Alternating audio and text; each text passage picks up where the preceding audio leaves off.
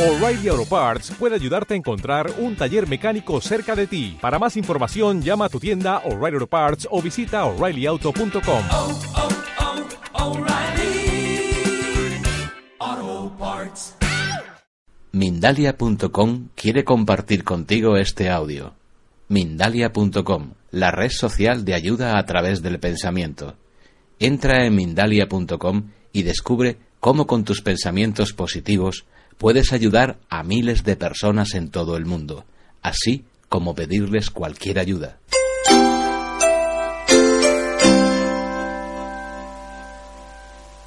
Una vez más, como además siempre se incorporan, sobre todo a primero de mes, alumnos nuevos, indicaros los requisitos básicos, primordiales para la meditación. La meditación, lo decimos muchas veces, comienza por el cuerpo, es decir, por la postura, por la posición. Ya un especialista en meditación ha dicho, si no hay postura, la meditación es impostura, haciendo el doble juego de palabras. Impostura, ya sabéis, como falta de postura adecuada, pero también impostura en cuanto que ya no es la genuina, la verdadera meditación. Al decir que la meditación comienza con el cuerpo, estamos diciendo mucho. Estamos diciendo que el cuerpo no podemos dejarlo fuera de la sala de la meditación y que por tanto tenemos que aprender a manejarnos e incluso a servirnos de él. Estamos diciendo que como el cuerpo se incluye en la meditación, en lugar de que sea un obstáculo, vamos a utilizarlo como una herramienta para desarrollar estabilidad, disciplina y esfuerzo correcto. Y estamos diciendo que en la medida en que aprendemos a controlar el cuerpo y a estabilizarlo, también aprenderemos a controlar y a estabilizar la mente. Tenemos que estar erguidos, las nalgas firmemente apoyadas en la tierra, en el suelo, la cima de la cabeza como si quisiéramos con ella lamer las nubes, es decir, erguidos, y la columna vertebral como si fuera la columna vertebral del universo. Tenemos que ir poco a poco ganando en inmovilidad. Cuando sea necesario moveros, moveros, pero de una manera lenta, consciente y evitando movimientos automáticos. Y tenemos que ir poco a poco logrando que el cuerpo sea un amigo en lugar de un obstáculo, un freno en la meditación. La respiración tiene que ser pausada, uniforme, nasal, regular. Y la mente tiene que estar diligente, presta, alerta, muy atenta y sobre todo ecuánime, tratando así de con gran firmeza, sin desfallecer, ser disciplinados en la meditación y realizar el ejercicio, por tanto, con el mayor provecho posible. Vamos a comenzar. Las clases siempre están configuradas con la práctica propiamente dicha de la meditación. Luego hay siempre una charla, una indagación o investigación para ir obteniendo un entendimiento más claro y luego siempre hay un ciclo de preguntas y de respuestas donde por supuesto podéis preguntar sobre todo lo que queráis. La clase de hoy, la parte práctica, la meditación propiamente dicha, está configurada en base a tres ejercicios. Un ejercicio de concentración pura y directa, el ejercicio de concentración en el entrecejo. Un ejercicio de mentalización de paz, de quietud, a través de la respiración y el ejercicio de captar sensaciones a lo largo de la espina dorsal. Así que vamos a comenzar. Tomad nota, por favor, del primer ejercicio, sobre todo los alumnos que no lo conozcan. Vamos a servirnos del entrecejo para fijar en él la mente. No olvidéis, concentraciones, la fijación de la mente en un punto, en este caso el entrecejo, con absoluta exclusión de todo lo demás. Recoged la mente, retiradla de todo y ubicarla, dirigirla con firmeza a vuestro propio entrecejo. Cada vez que la mente se vaya, agarradla y de nuevo al entrecejo. Rectificad, corregid todas las distracciones que se produzcan en cuanto os percatéis de ellas. Estad pues atentos, alertas, en este primer ejercicio, bien centrados en el entrecejo, toda la mente recogida, situada en el entrecejo. Adelante,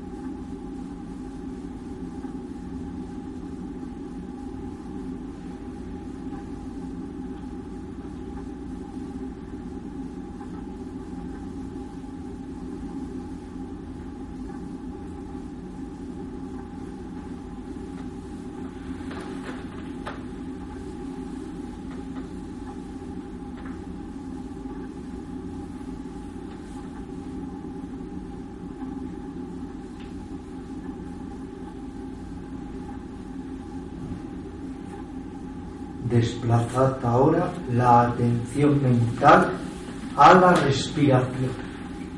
Hacer respiraciones comunes, pero un poquito más lentas y profundas con tal de que sean silenciosas para no perturbar a los compañeros. Vais a proceder de la siguiente manera. Fundidos con la respiración, al tomar el aire, al inhalar, sentid, mentalizad que os llenáis de paz, quietud, serenidad. Y al exhalar, al ir soltando el aire, por el contrario, mentalizad que os liberáis, que os despojáis de cualquier sentimiento de intranquilidad, ansiedad o inquietud. Es decir, asociamos la inhalación a que nos llenamos de quietud, asociamos la exhalación a que nos despojamos, nos liberamos de cualquier sentimiento de ansiedad, inquietud o agitación. Proceder de esta manera para ir logrando un estado de calma, armonía y ecuanimidad.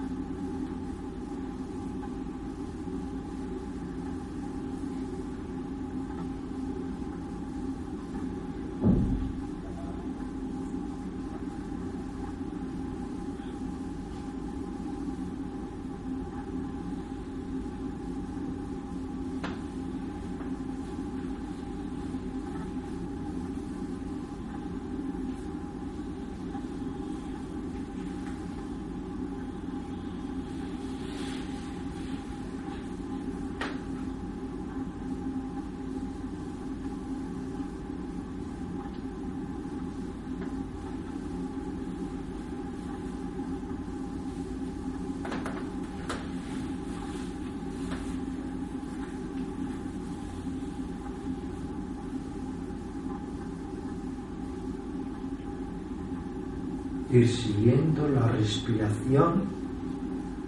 Nos llenamos de quietud al inhalar.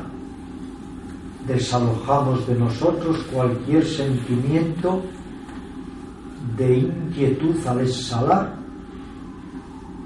Cuando las piernas os molesten demasiado, las estiráis consciente, lentamente. Cuando la espalda os moleste también demasiado, podéis llevar, los que no estáis apoyados en la pared, los brazos atrás y apoyaros sobre las palmas de las manos, siempre que haya que moverse con conciencia, con lentitud, meditativamente.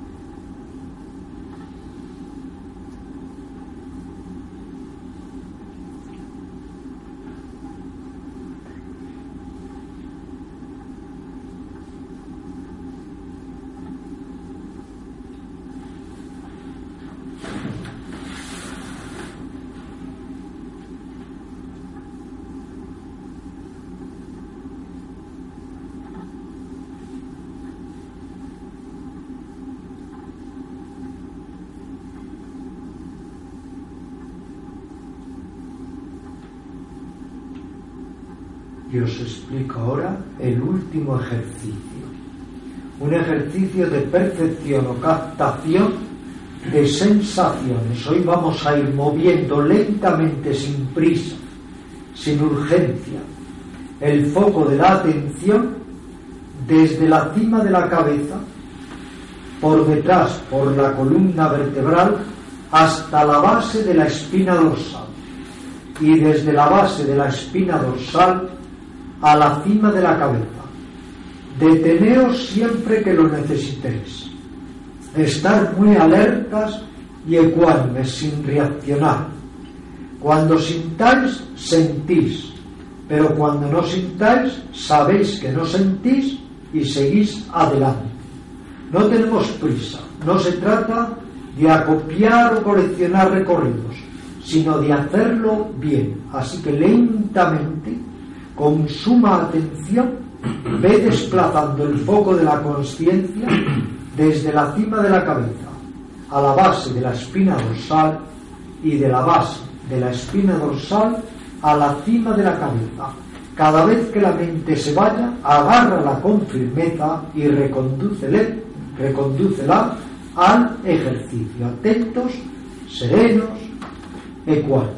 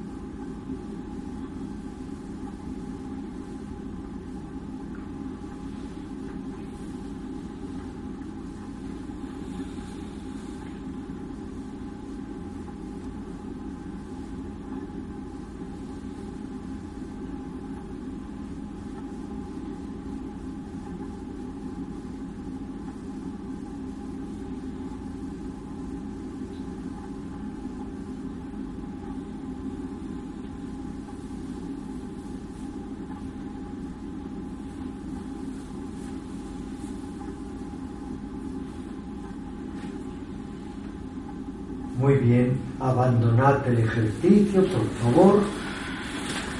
Vamos a comenzar con la indagación de hoy, que la vamos a centrar, fijaros, en lo que podríamos denominar estar abiertos, perceptivos, al aquí y ahora, para que cada día se siga celebrando el aprendizaje vital, el aprendizaje existencial, para que podamos de alguna manera ir logrando estrenar la mente cada día, tener una mente más inocente en el sentido de más libre de condicionamientos, más libre de experiencias traumáticas, más libre, en suma, de antiguas heridas.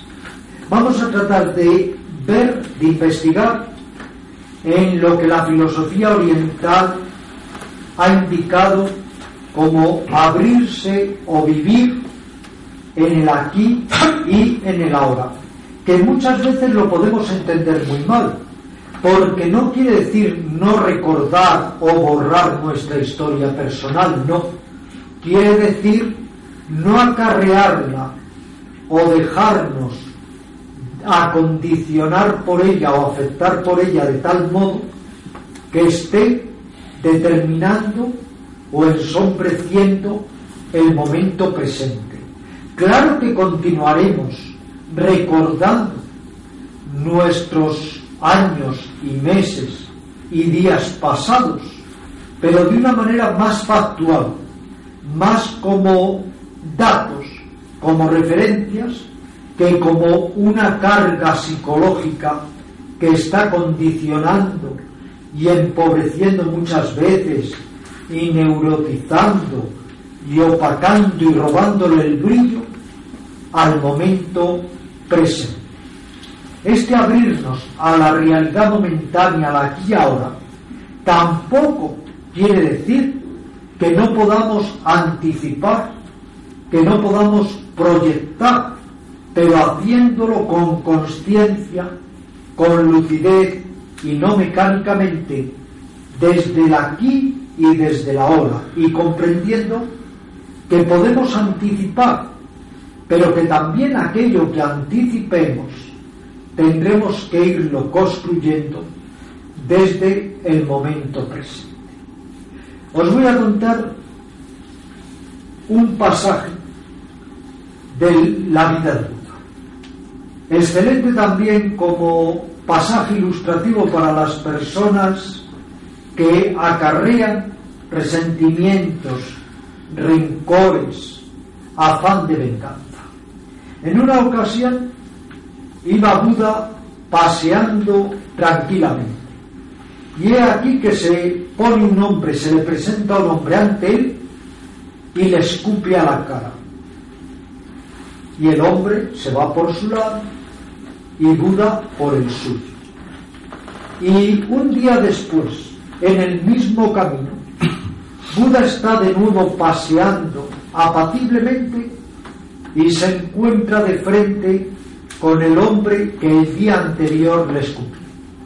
Y Buda le mira y le sonríe y le transmite en esa sonrisa su afecto y el hombre extrañado le dice, Señor, pero ¿cómo me sonríes afectuosamente después de lo que pasó? Y Buda le dice, querido amigo, por una razón muy sencilla, porque ni tú eres ya el que me escupió ayer, ni yo soy ya el que recibió el escupitinajo. Esa es la mente fresca, la mente que se estrena a cada momento. Buda no acarreó la herida del pasado, no acarreó la ofensa del día anterior. Sin embargo, la mayoría de nosotros no somos capaces de digerir y de evacuar.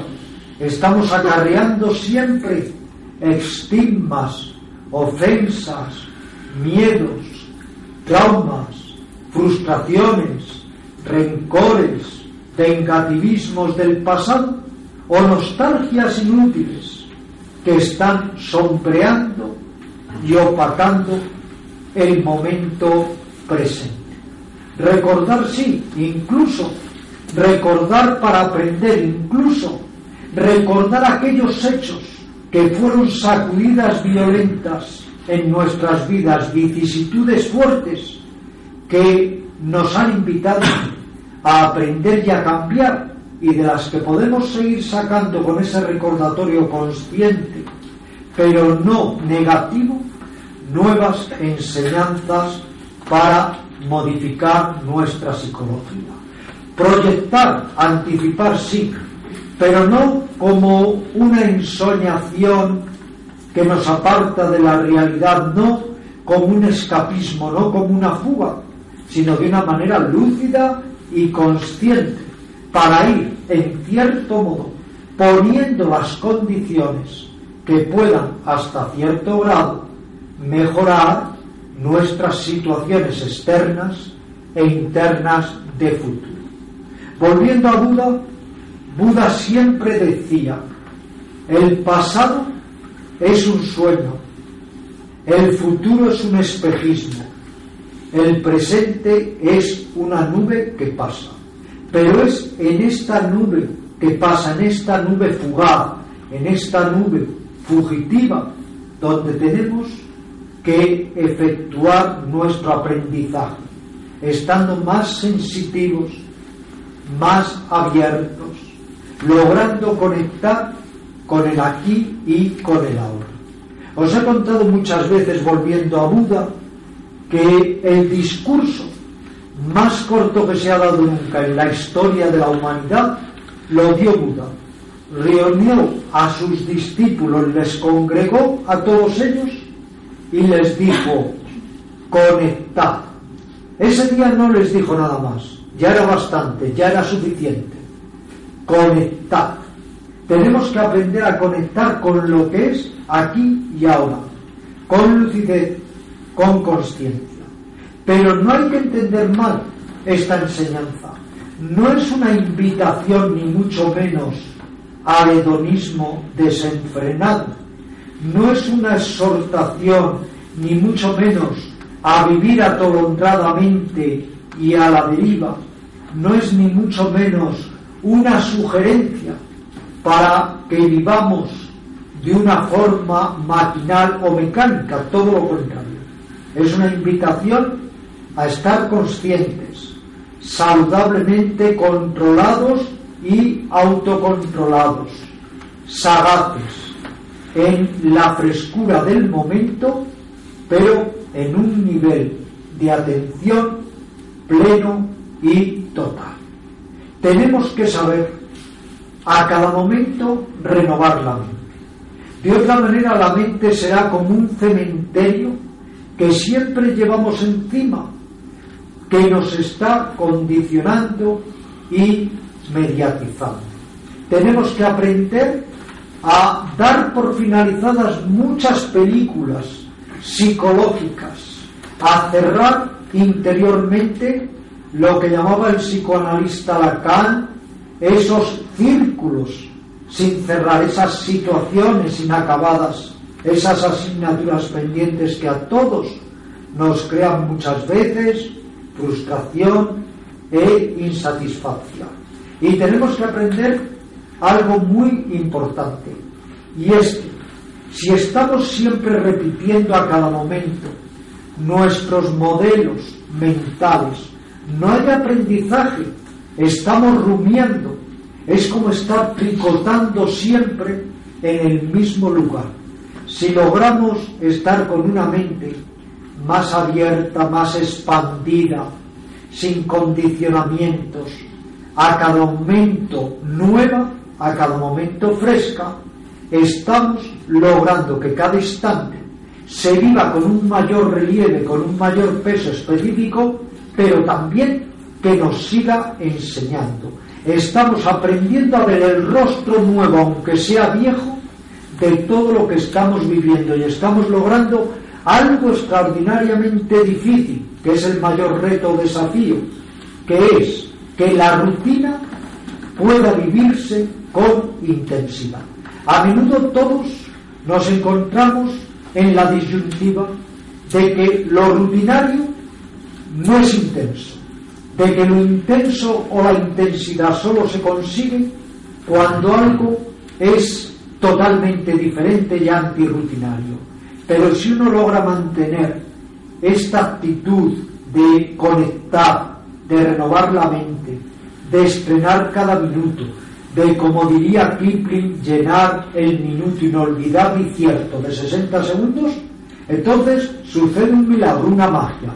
Y es que también la rutina es plenitud y es intensidad. Este trabajo de renovar la mente a cada instante es un trabajo muy difícil. Por eso precisamente hacemos yoga, por eso precisamente meditamos, porque hay que morir y nacer a cada momento. Hay que saber poner término a las experiencias del pasado, a los traumas, a las frustraciones, a los condicionamientos, para que no sigan angostando y angustiando y ensombreciendo nuestro momento del presente. Los yogis dicen, y seguiremos indagando sobre ello, que cuando una persona ya no puede estar abierta al momento presente, aunque éste sea fugaz como lo es, esa persona es como si ya hubiera muerto y que sin embargo una persona, aunque le quede una hora de vida, si logran las postrimerías de su vida, que esa hora sea aquí, en este instante, sabiendo conectar con la realidad del presente, el instante se convierte en lo que llaman los budistas Zen el supremo instante. Hay pues que aprender a poner término a las influencias condicionantes del pasado, a no dejarse llevar por todas las suposiciones y presuposiciones e imágenes totalmente descontroladas del futuro y a ir poco a poco abriéndonos al aquí y al ahora. Acabaré con otra historia. Cuando yo tenía, fijaros, 14 años en España, había muy poco conocimiento de la filosofía oriental, de las enseñanzas de la India, del yoga, de la sabiduría milenaria de Asia. Pero sin embargo, y quizá gracias a ello, florecían de vez en cuando tertulias humanistas en las que nos reuníamos diversas personas pues a escuchar a aquellos que ya estaban más digamos avanzados o con mayores conocimientos de Oriente. Y cuando yo tenía esa edad tan temprana que os indicado, 14, 15 años, asistí a una de estas tertulias y escuché una historia iba con mi hermano Miguel Ángel, que ninguno de los dos nunca hemos olvidado. De hecho, de vez en cuando en los programas de radio recordamos esta historia. La historia es la siguiente. Un hombre va caminando por el campo y de repente percibe unos pasos, mira hacia detrás y se da cuenta de que le está persiguiendo un tigre el hombre acelera el paso. Ante él hay una montaña, una colina.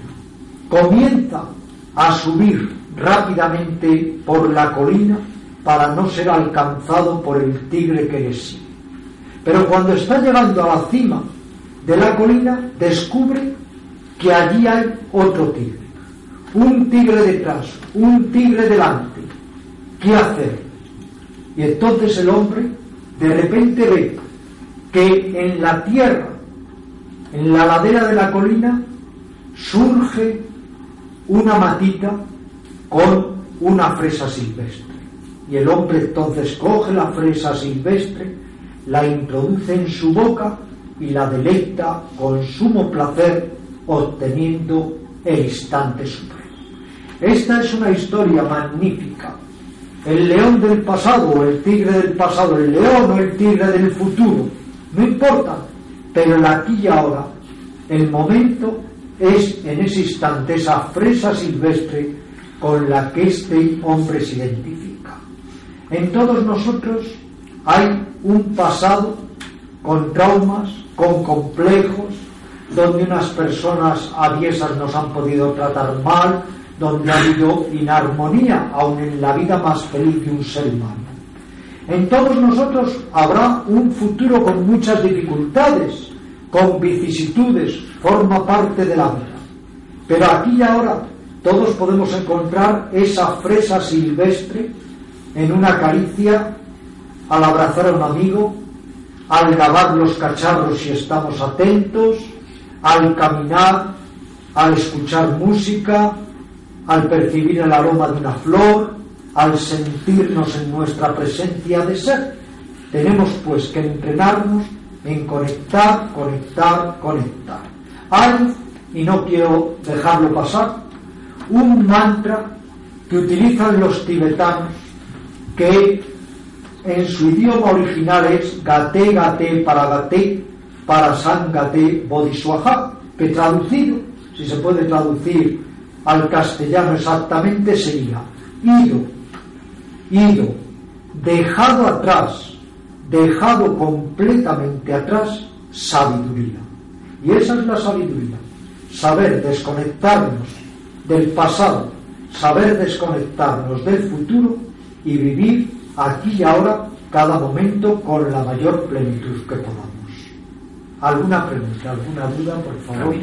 En relación a lo que estás diciendo, en relación al, al último ejercicio que hemos hecho de resolución de las sensaciones, que es un ejercicio de Vipassana, creo.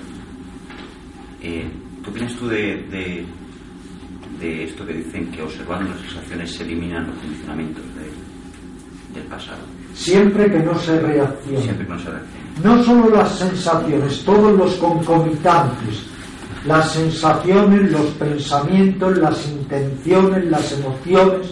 Lo que pasa es que al principio lo más fácil de percibir es lo más burdo, que es las sensaciones. Pero es llevar esta observación inafectada a todo lo que configura la unidad psicosomática del ser humano, o sea, todos los procesos psicofísicos, experimentarlos, sondearlos, explorarlos sin juicios de valor, sin reaccionar con inquebrantable ecuanimidad. ¿Por qué? Porque cuando la percepción es pura, conduce a la sabiduría, transforma y libera. Cuando la percepción está falseada por juicios de valor, por reacciones de apego y odio, lo que está haciendo es potenciar nuestros condicionamientos precisamente del pasado. Hay un gran secreto en saber parar, saber detenerse, digo psicológicamente, y saber no reaccionar. De la misma manera que cuando las aguas de un estanque o de un lago están turbias, si están movidas, pero si se calman, entonces se vuelven claras, nítidas, cristalinas. Si nosotros logramos que la mente esté muy atenta y muy ecuánime, vamos poco a poco, voy a decirlo así, desembobinando. Es igual que si hayes una bobina y tienes que desembobinar. Pues la manera de desembobinar sería aplicar a las sensaciones, emociones, percepciones, estados mentales, esa visión ecuánime y lo que se ha llamado, como tú decías, en la enseñanza de Buda, vipassana, visión cabal, pero antes que Buda, ya los yogis le llamaban la visión pura. La visión pura, la visión cabal, la visión esclarecida, que es aquella que permite ver las cosas como son sin los tres velos que las perturban. Los tres velos que perturban y falsean la visión, que son siempre el imaginativo, el reactivo y luego el velo de la interpretación. No vemos las cosas como son, las vemos o a través de nuestras reacciones o a través de lo que queremos ver, la imaginación, o a través de lo que interpretamos. Pero la realidad está ahí también, aparte de cómo nosotros la interpretemos. Entonces, cuando nosotros vamos percibiendo sensaciones, emociones, sentimientos, estados mentales sin reaccionar, estamos dejándolos en su lugar. no estamos poniendo nada de nuestra cosecha. Nos limitamos a explorar, explorar, explorar, sin juicios ni prejuicios. Y eso es muy difícil, porque todos siempre tendemos a prejuzgar, incluso en la amistad, en la relación con los demás, con nosotros mismos, siempre estamos prejuzgando. Eso de los eh, lo dices el Buda del insulto, que me insultan, ven que insulto. Eso es reacción. Esa es la reacción. Ese es uno de los ejemplos más claros de reacción. Si, como Buda decía, nunca pierdo el buen humor ni el buen talante porque los demás me insultan, pero yo no recibo el insulto. Pero si a ti te insultan, ahora, naturalmente no te gusta, a nadie le gusta que le insulten, pero si te insultan ahora y tú mañana estás recordando el insulto que hoy te hicieron y pasado mañana y dentro de una semana y alimentando encono y rencor y resentimiento y dentro de un mes y dentro de un año alguien te insultó una vez hoy pero tú te estás insultando constantemente porque estás acarreando ese insulto es por lo que también decimos en el yoga que muchas veces hay que cambiar el me hacen por me hago porque muchas veces es que nosotros seguimos haciéndonos, nos tratamos muy mal acarreando todos estos rencores, resentimientos, sentimientos de humillación, etc. Porque el ego, el ego siempre se ofende, porque como se cree tan importante se ofende y luego acarrea constantemente esas heridas, con lo cual una persona nos lanzó un dardo, sí, pero luego nosotros nos ponemos mil dardos encima por culpa de acarrear y acarrear ese dolor.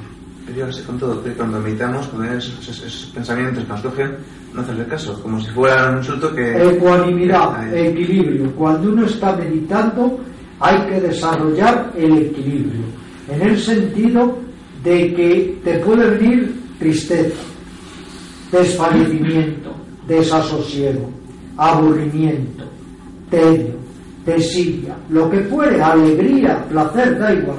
Uno tiene que mantener la ecuanimidad. Son estados, son nubes, vienen y se marchan. Y uno sigue en el ejercicio de meditación. Y luego en la vida diaria, naturalmente, no ser reactivo no quiere decir no responder o no tener respuestas al momento presente. La reactividad es que acarreas, acarreas el fardo. La respuesta viva es aquí y ahora. Esa es la respuesta viva. Tú vas cruzando por la calzada, viene un coche a toda velocidad. Tú reaccionas en el momento la respuesta viva para que el coche no te arrolle. Pero si mañana, pasado mañana, sigues, qué mala persona, me quiso arrollar, qué insensato, me ha podido matar, etcétera, esa es la reactividad. Entonces, hay que tener muy en cuenta que la mente es como un rifle de repetición, siempre sigue reaccionando, con lo cual nos hacemos mucho daño, porque lo que decimos, la vida, las circunstancias, una situación te lanza un dardo. Muy bien, te duele, pero es que luego nosotros seguimos poniéndonos muchos dardos a nosotros mismos por nuestra mente reactiva. Es muy importante aprender a cortar esos pensamientos reactivos que son el 90% de la masa del sufrimiento mental y psicológico de una persona. Si como siempre decimos, si una persona, igual que se quita la suciedad dándose una ducha, pudiera quitarse la suciedad psicológica, todos seríamos infinitamente más felices, pero no tenemos capacidad para digerir, para evacuar todo aquello que arrastramos, ese fardo que está ocupando el espacio del presente y que nos está robando la libertad del momento también. Vivimos mucho en base a esos condicionamientos del pasado y a proyecciones y expectativas de futuro, con lo cual vives en todas partes menos aquí y ahora. La mente siempre está donde no está el cuerpo. ¿Dónde está la mente? Eso es curioso. ¿Por qué la mente se queda en todas partes?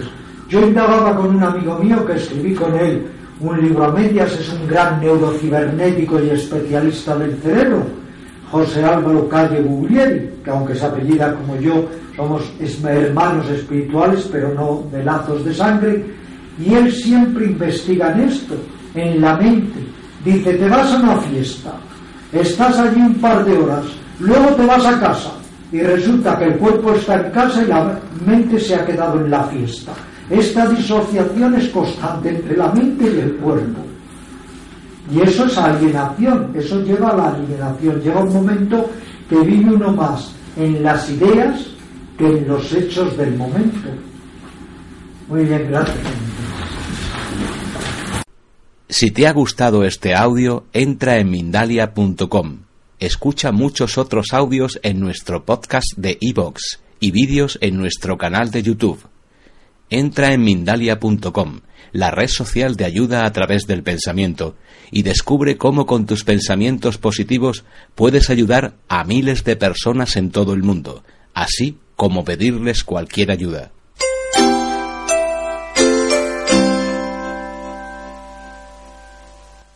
As a new Western Union customer, you can enjoy a $0 transfer fee on your first international online money transfer. Send money to your family and friends back home the fast, easy, and reliable way. Visit westernunion.com or download our app today to get started, and your first transfer fee is on us. FX gains apply, not available for credit cards and transfers to Cuba. Services offered by Western Union Financial Services Inc. and MLS 906983 or Western Union International Services LLC and MLS 906985.